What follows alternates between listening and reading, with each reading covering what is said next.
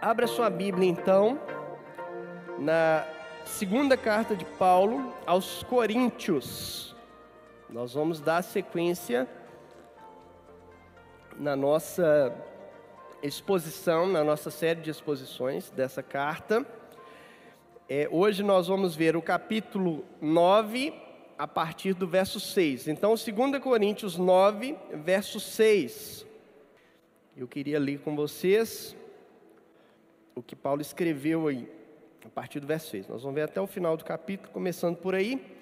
Lembrem-se, quem lança apenas algumas sementes obtém uma colheita pequena, mas quem semeia com fartura obtém uma colheita farta. Nesses capítulos 8 e 9, o apóstolo Paulo está alinhando com os coríntios.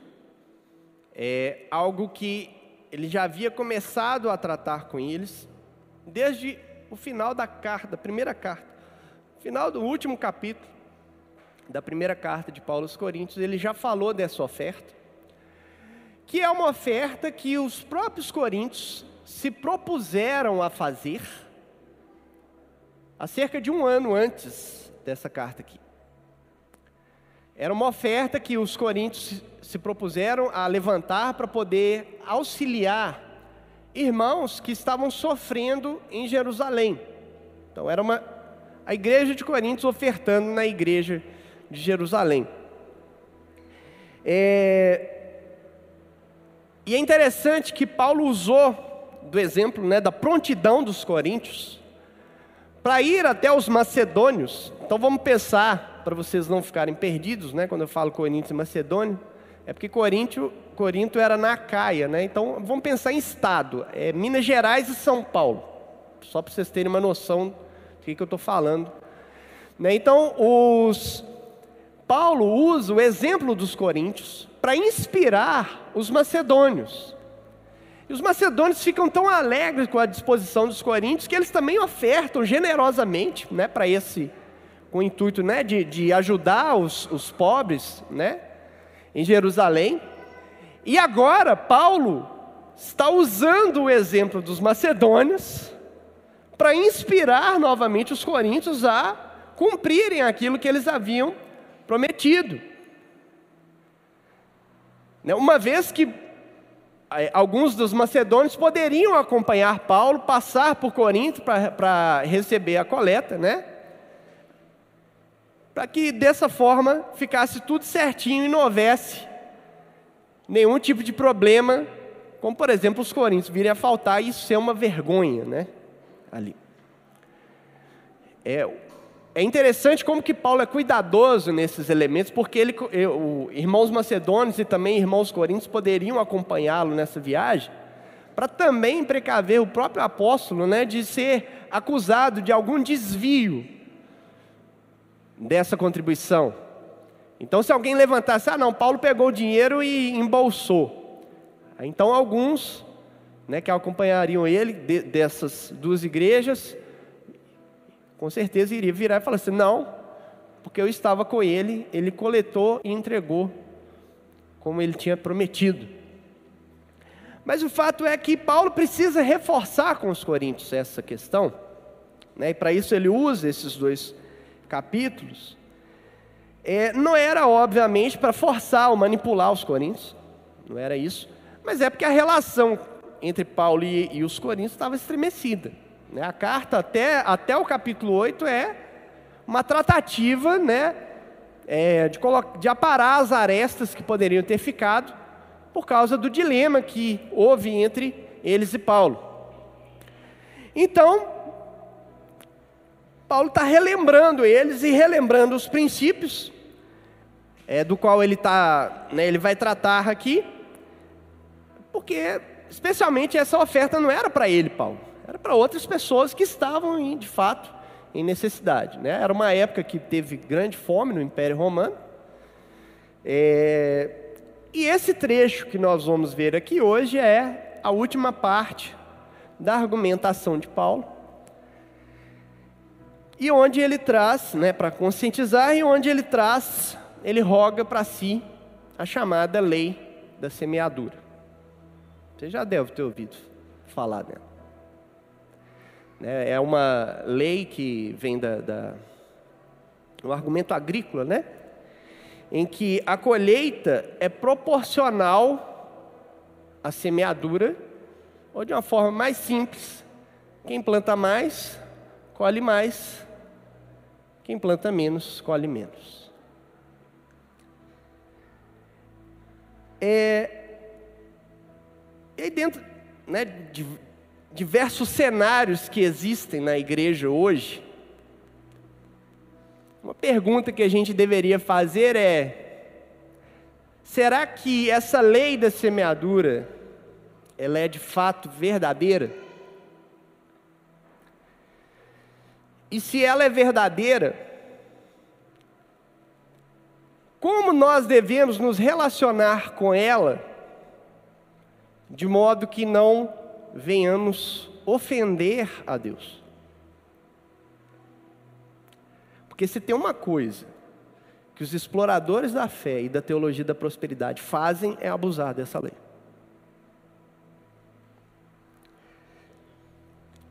Né? Você já deve ter até visto aí uma série de pregações das doze leis da semeadura ou das sete leis da semeadura Alguns falam que é 12, outros falam que é, que é 7.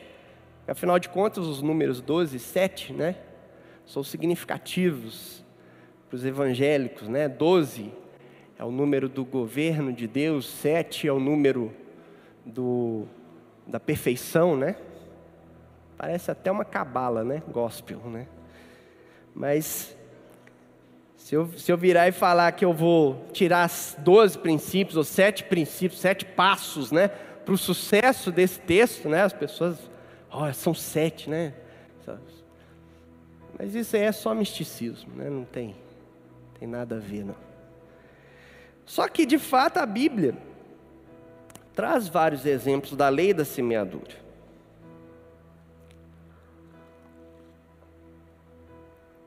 É, o Paulo usa ela, né? É, se lembrar em Gálatas 6, ele fala: de Deus não se zomba. O que o homem plantar, isso também ceifará.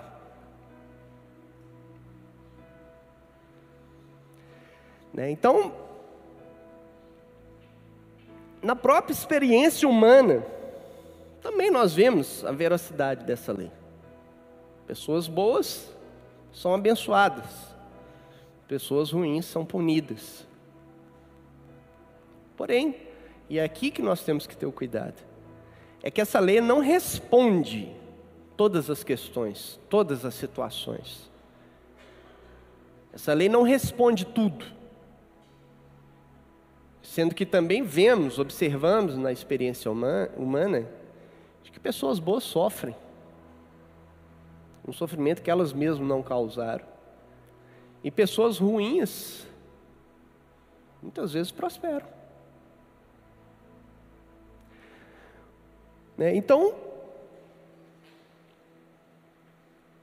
o cuidado que nós temos que ter, e nós precisamos prestar atenção né, nesse assunto, até para não cair na lábia né, dos exploradores da fé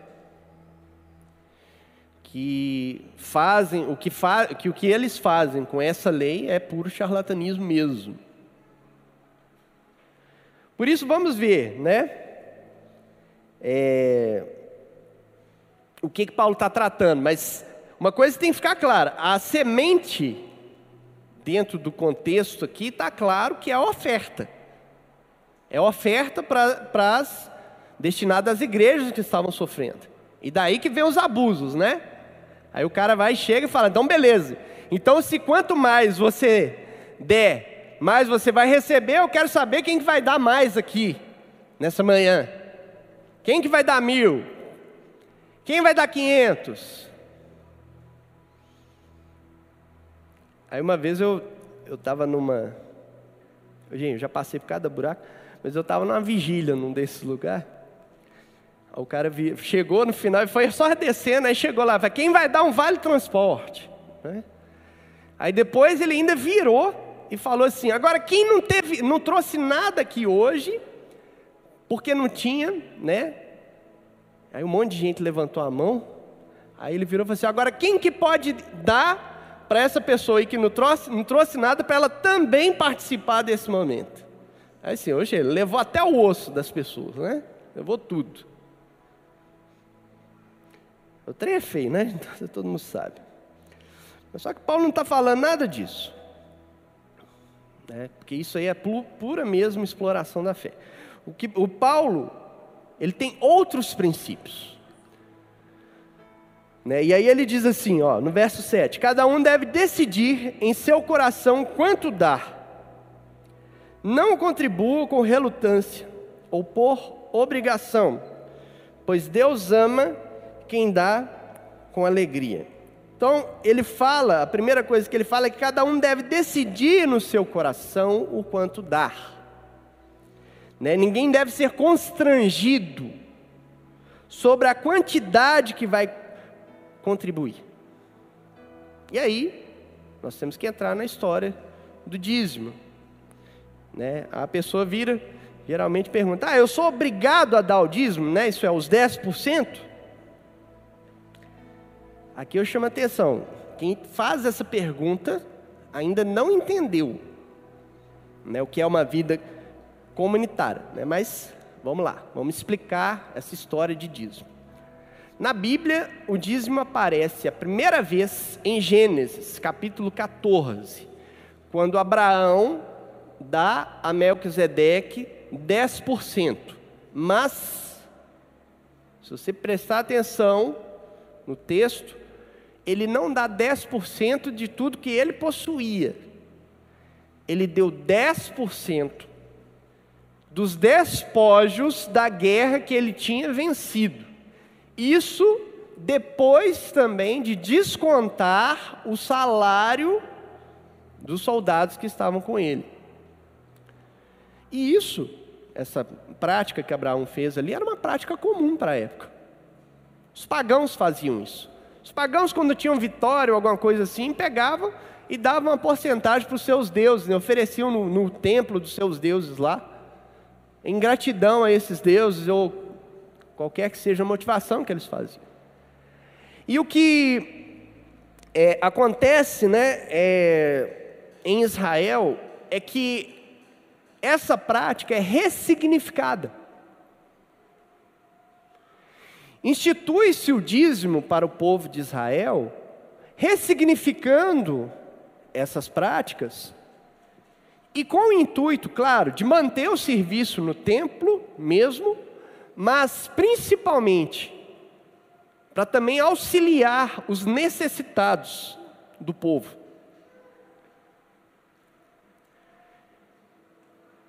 E o dízimo para Israel era como se fosse imposto de renda. Era isso, era um imposto de renda. Né? Então, você vai perceber que em nenhum momento nas cartas de Paulo há uma exigência de dízimo. No Novo Testamento não há exigência de dízimo. É sempre oferta. Porém, um princípio que Paulo trabalha, e os próprios, os demais apóstolos, é o princípio da proporcionalidade. Capítulo 8, verso 11, o Paulo falou: Assim completem o que começaram, que a boa vontade demonstrada no princípio seja igualada agora por sua contribuição, doem proporcionalmente àquilo que possuem. E por isso os 10% são uma referência. É um número de referência. Porque é proporcional. Em que quem ganha pouco não vai ser tão difícil assim, e quem ganha mais, menos ainda. Mas isso é muito mais uma questão de cultura nossa, brasileira até, do que qualquer outra coisa. Em outros lugares, outros países, é diferente. Até porque a economia desses outros países é diferente da nossa. A nossa varia muito mais do que em outros lugares, em outros lugares é mais estável. Então a forma é diferente. É, nos Estados Unidos, por exemplo, várias igrejas elas conseguem fazer um planejamento, as famílias conseguem fazer um planejamento anual. Então elas fazem uma, é, é, as igrejas até sabem quanto que cada família vai contribuir anualmente para poder planejar-se, né, durante o ano, porque é, é constante a coisa lá. Né? Então, é, quando, quando, por isso que quando alguém fala que dízimo é obrigatório, né? não tem que ser os 10%, ou a pessoa não tem o um entendimento, ou seja, ela só está passando aquilo que ela aprendeu ali, não tem um bom entendimento da coisa, ou ela está mal intencionada mesmo. E por causa disso, não há uma divisão aí que as pessoas fazem de dízimo, não. Se você der mais ou menos, não é dízimo, é oferta. Que dízimo é 10%. Né? E aí eles fazem né, essa divisão aí. É, só que no Novo Testamento é tudo oferta. Proporcional, sim, tem um princípio da proporcionalidade, mas é tudo chamado de oferta. E aqui, e aqui, por exemplo, na igreja, quando a gente fala, ah, é hora dos dízimos e ofertas, isso é mais vício de linguagem do que qualquer outra coisa. Não existe essa divisão, inclusive, de dízimo e oferta para a igreja.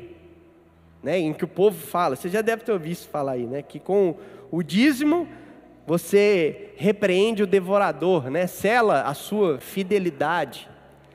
E a oferta é para você selar a sua prosperidade. Tem gente que fala, né? Usa essas frases de efeito. Só que isso aí é, não passa do argumento fantasioso para te convencer ou a não perder dinheiro, né? Porque senão o devorador vai vir em eco comer suas economias, né? Ou para você ficar rico, né? Só que olha só, eu vou, eu explicar essa história de devorador aí para vocês também. Lá em, aparece lá em Malaquias, né? Ah, eu repreenderei o devorador. Gente,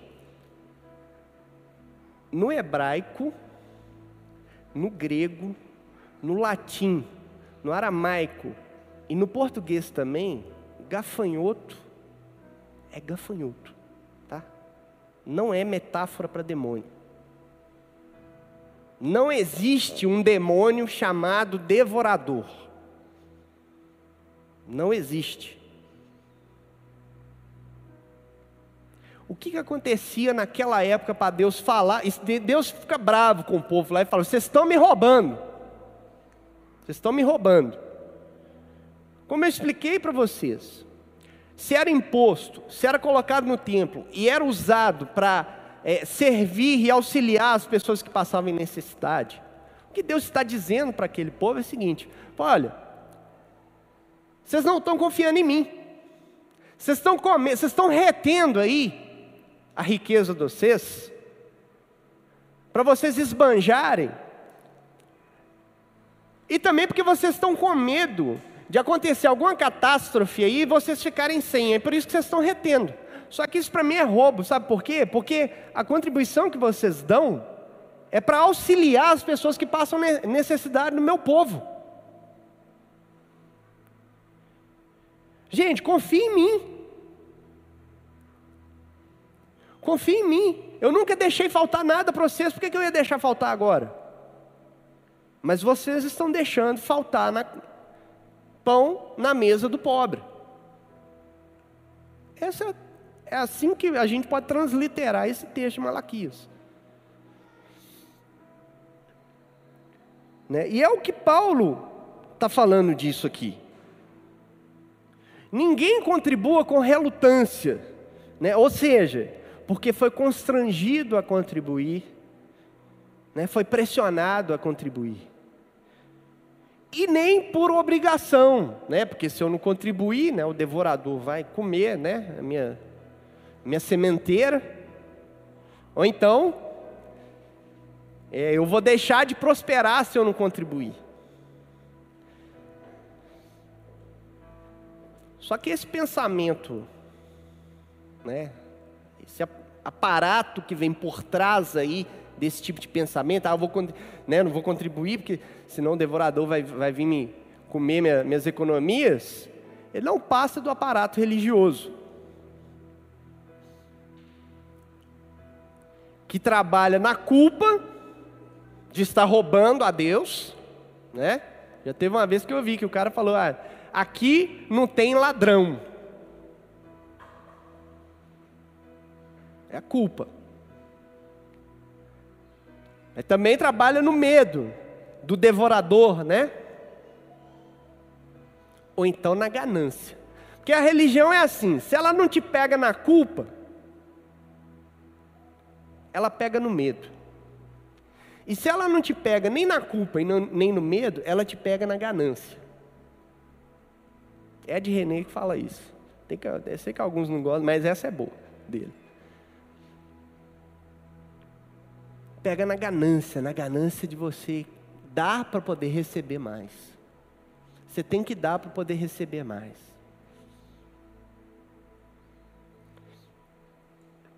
Só que para Paulo, o contribuir é uma outra consciência.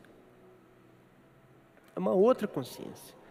É uma consciência de alguém que tem alegria ao fazer. É por isso que Deus ama quem dá com alegria. Deus ama quem entende o porquê está dando e que faz isso com liberalidade, com generosidade, com satisfação em Deus. A pessoa tem satisfação em fazer. Eu lembro uma vez que eu estava numa igreja e tinha um pessoal da, da tribo Concomba, lá no interiorzão de Gana, lá na África. E lá fez, fizeram, o Ronaldo Lidoro fez um trabalho maravilhoso missionário lá, a tribo converteu. E, os, e, e eles, os concombas, acharam estranho, porque na hora do ofertório a gente não ia sorrindo e, e cantando e dançando. Eles acharam estranho isso, que para eles lá eles vão, né? Só que eles contribuem né, com produtos da terra dele, que é muito. É, é, eu acho que é tipo cará. O, o, o cará. Para eles lá, o fruto da terra, eu acho que é isso, é cará o negócio deles. Aí eles vêm lá, né, com os caras assim, vêm dançando lá e tal, põe na cesta lá. Mas a gente, a nossa forma de contribuir a outra, eles acharam estranho que a gente não festejava esse momento. Com alegria, né? Com leveza no coração. Então, mas olha só o entendimento do apóstolo Paulo. E Deus é poderoso para fazer o que lhes, é, é, que lhe seja acrescentado toda a graça, para que em todas as coisas, em todo o tempo, tendo tudo que é necessário, vocês transbordem em toda boa obra, como diz as Escrituras.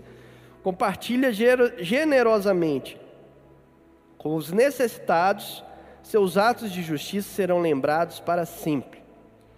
Esse versículo 8 é o fundamento do princípio correto né? Quando Paulo tem, é, quando a gente tem em mente a lei da semeadura, Paulo está dando aqui o princípio correto de relacionar com essa lei da semeadura. Como eu falei, a semente aqui é a contribuição, né, para os irmãos que estavam em necessidade. Então, o princípio não é a barganha com Deus, não é a troca. Eu dou para receber mais de Deus. Isso aí é ganância. Agora, quando você contribui, é sim um ato de fé. Não é um ato de, é, é, de querer receber mais, mas é um ato de confiar que Deus é poderoso para, e aí é interessante que no texto aparece a palavra todos, né? Tudo, todas. No grego é sempre a mesma palavra ali, né? No português é que muda. Mas é o mesmo significado para super enfatizar né, que a, é, a grandeza do Senhor para nos acrescentar toda a graça, em todas as coisas, em todo o tempo e para toda boa obra. Para toda boa obra. Tem um alvo aí. E aí ele cita então o Salmo 112, que começa dizendo né, que o justo, né, aquele que teme ao Senhor, é generoso. Né, por que, que o justo é generoso? Que, que o justo é generoso? Por sua confiança em Deus. Porque ele confia em Deus. Ele conhece a Deus e por isso confia em Deus. E é por isso que ele reparte. Né? Então, quem confia em Deus não precisa confiar nos seus acúmulos. Não precisa depositar confiança nos seus tesouros. A sua confiança está em Deus. Por isso, ele compartilha. E aí Paulo segue acrescentando: Pois Deus é Deus quem supre a semente para o que semeia e depois o pão para seu alimento. Da mesma forma, ele proverá e multiplicará sua semente e produzirá, por meio de vocês, muitos frutos de justiça. Ou seja, é Deus quem supre a semente para plantar a priori. Não é você mesmo. É Deus quem deu a capacidade e a própria semente em si. Eu lembro que uma vez eu fui almoçar com um colega de trabalho, esses ateuzinhos assim meio, né? Sem reflexão. E aí eu fui brincar na hora do almoço. É, mas eu estava lembrando, era do filme A Volta do Capitão Gancho, né? Aquele, aquele velhão com Robin Williams. E que na hora do almoço os meninos juntaram lá e falaram assim: todos digam uma prece. E aí era para dizer uma prece. Aí o, o, o, menino foi começou, o meu colega foi começou a, a fazer uma oração. Obrigado a mim mesmo, porque eu trabalhei e ganhei dinheiro e posso comprar a minha comida. Aí eu fui, me perdi, né? Eu gosto, e falei assim: uai, mas quem te deu a saúde? Aí ele engasgou assim e falou assim: vamos almoçar que é melhor. Porque é isso mesmo. A gente fica pensando que tudo sai do nosso braço, da nossa força, né? Mas quem que te deu as condições, o ambiente, a saúde, a força, o vigor e o resultado do seu trabalho.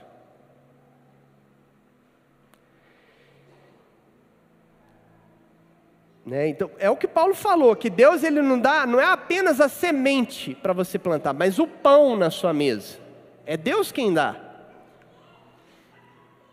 Então, esse trem de negociar com Deus, né, de falar que você vai dar tanto, X, né, uma quantia, para que Deus, Deus te devolva,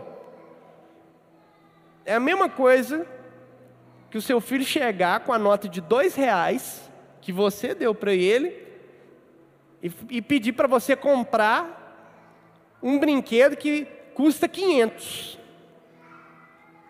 É a mesma coisa.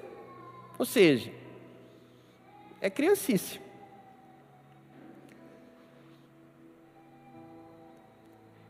Então, por isso que Paulo reforça o que ele já disse: em tudo vocês serão enriquecidos, a fim de que possam ser sempre generosos. E quando levarmos a sua oferta para aqueles que precisam dela, eles darão graças a Deus. Aí tem gente que fala assim: ah, se eu fosse rico, eu ia ser muito generoso, eu ia ajudar muita gente. Mas isso é uma falácia. Porque se você não consegue ser generoso com o pouquinho que você tem, na hora que você ficar rico, não vai mudar nada. Porque a questão de ser generoso ou não, não é uma questão de ter dinheiro ou não. É uma questão do coração, é interna. A avareza, ela existe tanto em ricos quanto em pobres. Assim como a soberba, assim como a ganância. Tanto ricos quanto pobres são acometidos do mesmo mal.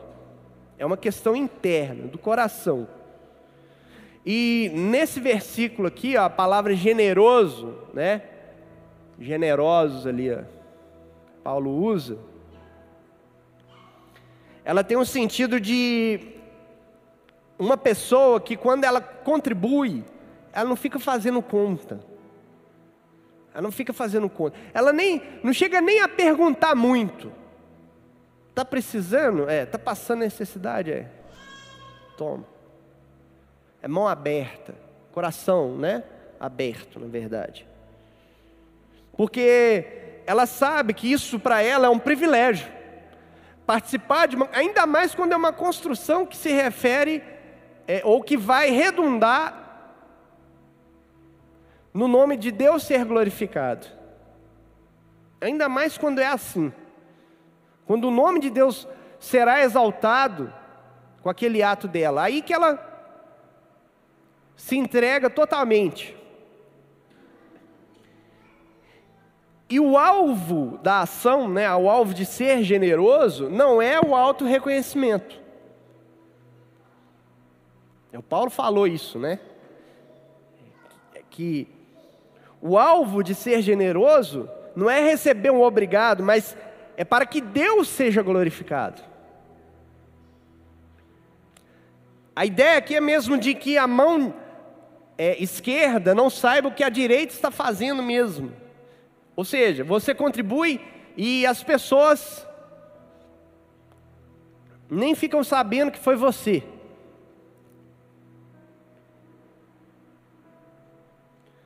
E você faz isso porque sabe que quem te deu a capacidade de você ser generoso foi o próprio Deus.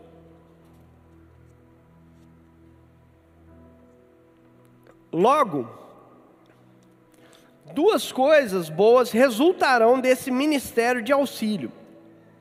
As necessidades do povo santo serão supridas e eles expressarão com alegria sua gratidão a Deus.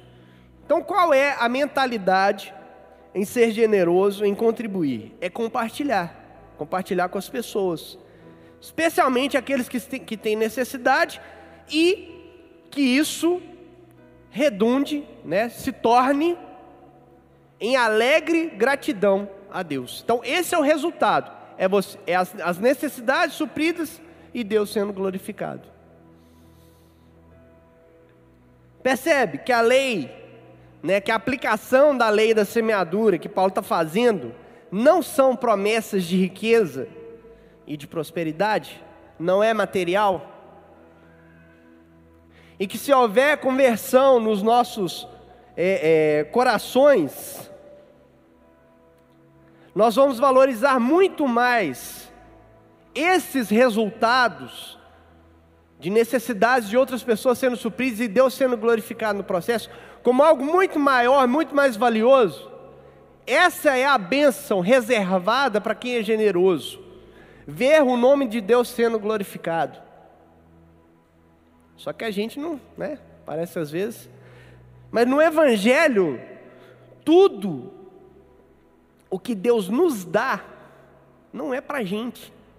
Você pode pegar todos os é, é, todas as características que você recebe de Deus, sempre vai vir depois, não é uma ressalva, não, uma instrução, de que tudo que você recebe é para o outro. Ah, dons, pensa em dons, o dom não é para você, o dom é para a igreja, é para é você servir, é para os outros. Talentos, capacidades, é tudo para os outros. O Evangelho é sempre nos direciona ao próximo, nunca para reter em nós mesmos, para parar em nós mesmos, sempre para o outro. Isso é muito mais valioso quando a gente entende, quando há conversão no nosso coração, do que qualquer outra coisa. E é por isso que é um tapa na nossa ganância. Porque a gente parece, às vezes, né, tem uma frase que me irrita profundamente. Eu não estou satisfeito com Deus, eu estou agradecido. Isso aí é uma coisa demoníaca. Porque a pessoa que não está satisfeita é a filha da sanguessuga. Me dá, me dá, me dá. Se você não tem satisfação em Deus, se você não está satisfeito com Deus, se você não está satisfeito em Deus, tem um buraco negro dentro de você. É só Deus que tampa esse buraco. É nele que você acha satisfação. Ter alegria em Deus é o mesmo que ter satisfação em Deus. Então você tem que estar satisfeito e grato.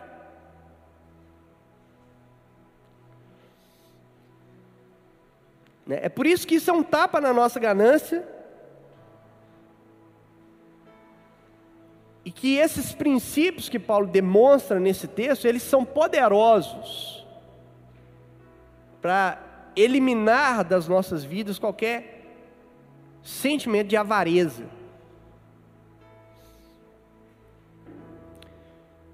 E como resultado do serviço de vocês, eles darão glória a Deus, pois sua generosidade com eles e com todos que creem mostrará que vocês são obedientes às boas novas de Cristo.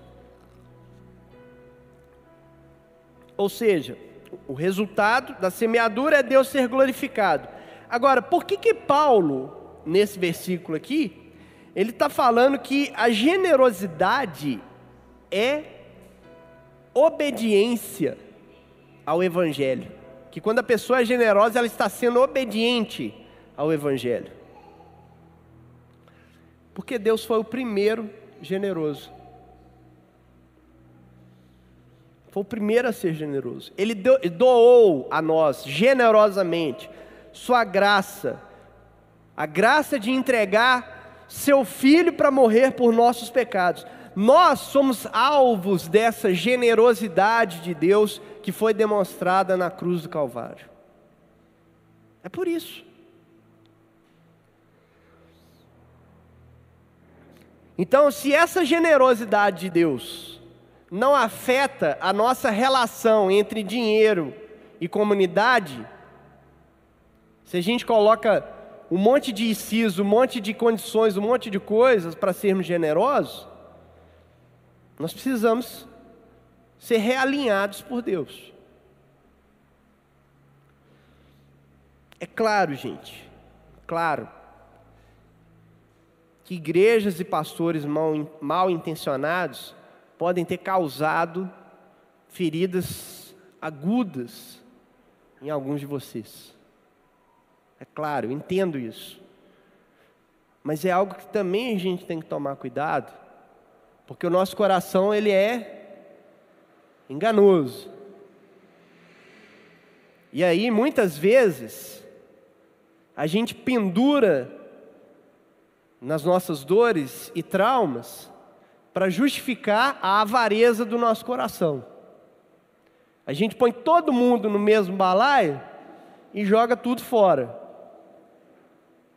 Nós temos que tomar cuidado com isso, para não deixar uma dor legítima virar um ídolo, e com isso, ignorar a graça de Deus, nesse sentido.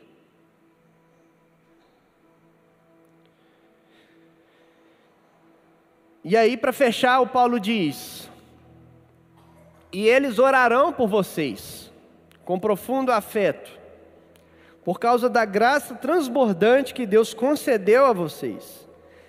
Graças a Deus por essa dádiva tão maravilhosa que nem as palavras conseguem expressar.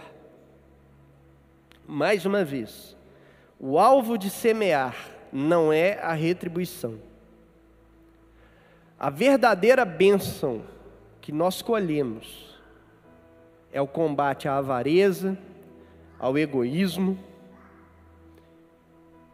e nós nos tornaremos capazes de nos alegrarmos com o nome de Deus sermos sendo glorificado. Gente, isso é tão maravilhoso, é tão. E, e, às vezes, a sensação que me dá, às vezes, é que é tão distoante da forma como lidamos com isso. Mas é porque é grandioso mesmo. É tão grandioso que nem Paulo conseguiu colocar em palavras direito. Que é o que ele diz aí. Portanto, o que, que é a lei da semeadura?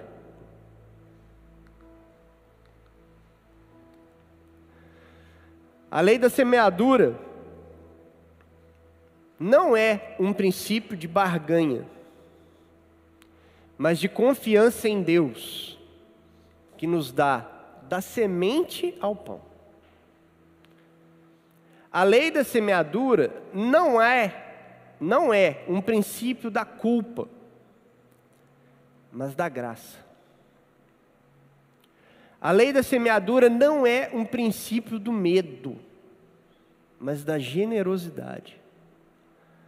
A lei da semeadura não é um princípio da ganância ou da avareza, mas da gratidão ao Deus que nos deu o seu Filho. A lei da semeadura não é um princípio do auto-reconhecimento, mas do glorificar a Deus. A lei da semeadura não é um princípio do querer acumular, mas do querer compartilhar. Vamos ficar em pé.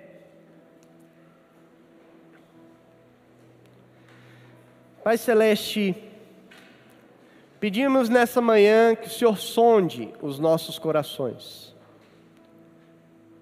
Pedimos que essa graça maravilhosa revelada ali, essa generosidade do Senhor revelada na cruz do Calvário, venha ao encontro do nosso coração, venha procurar no nosso coração se há alguma raiz de avareza, de ganância, que deturpam os nossos valores. Pedimos que o Senhor nos limpe, ó Deus, desses males, que o nosso coração se torne liberado, generoso, para fazer aquilo que demonstra quem o Senhor é nas nossas vidas.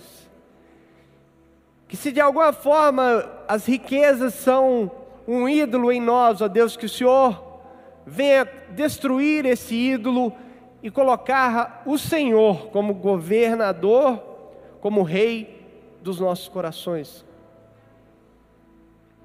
Pedimos a tua bênção sobre teu povo Ó Pai, pedimos bênçãos sobre aqueles que passam por dificuldade. Que a tua igreja seja capacitada para supri-los, ó Pai. E assim glorificar o teu nome. Em nome de Jesus Cristo. Amém. Amém. Deus te abençoe. Você vá debaixo dessa graça estrondosa e que você tenha uma semana enriquecida pela bênção do Senhor. Você de casa também. Que essa bênção estenda até você. Um abraço. Até domingo que vem.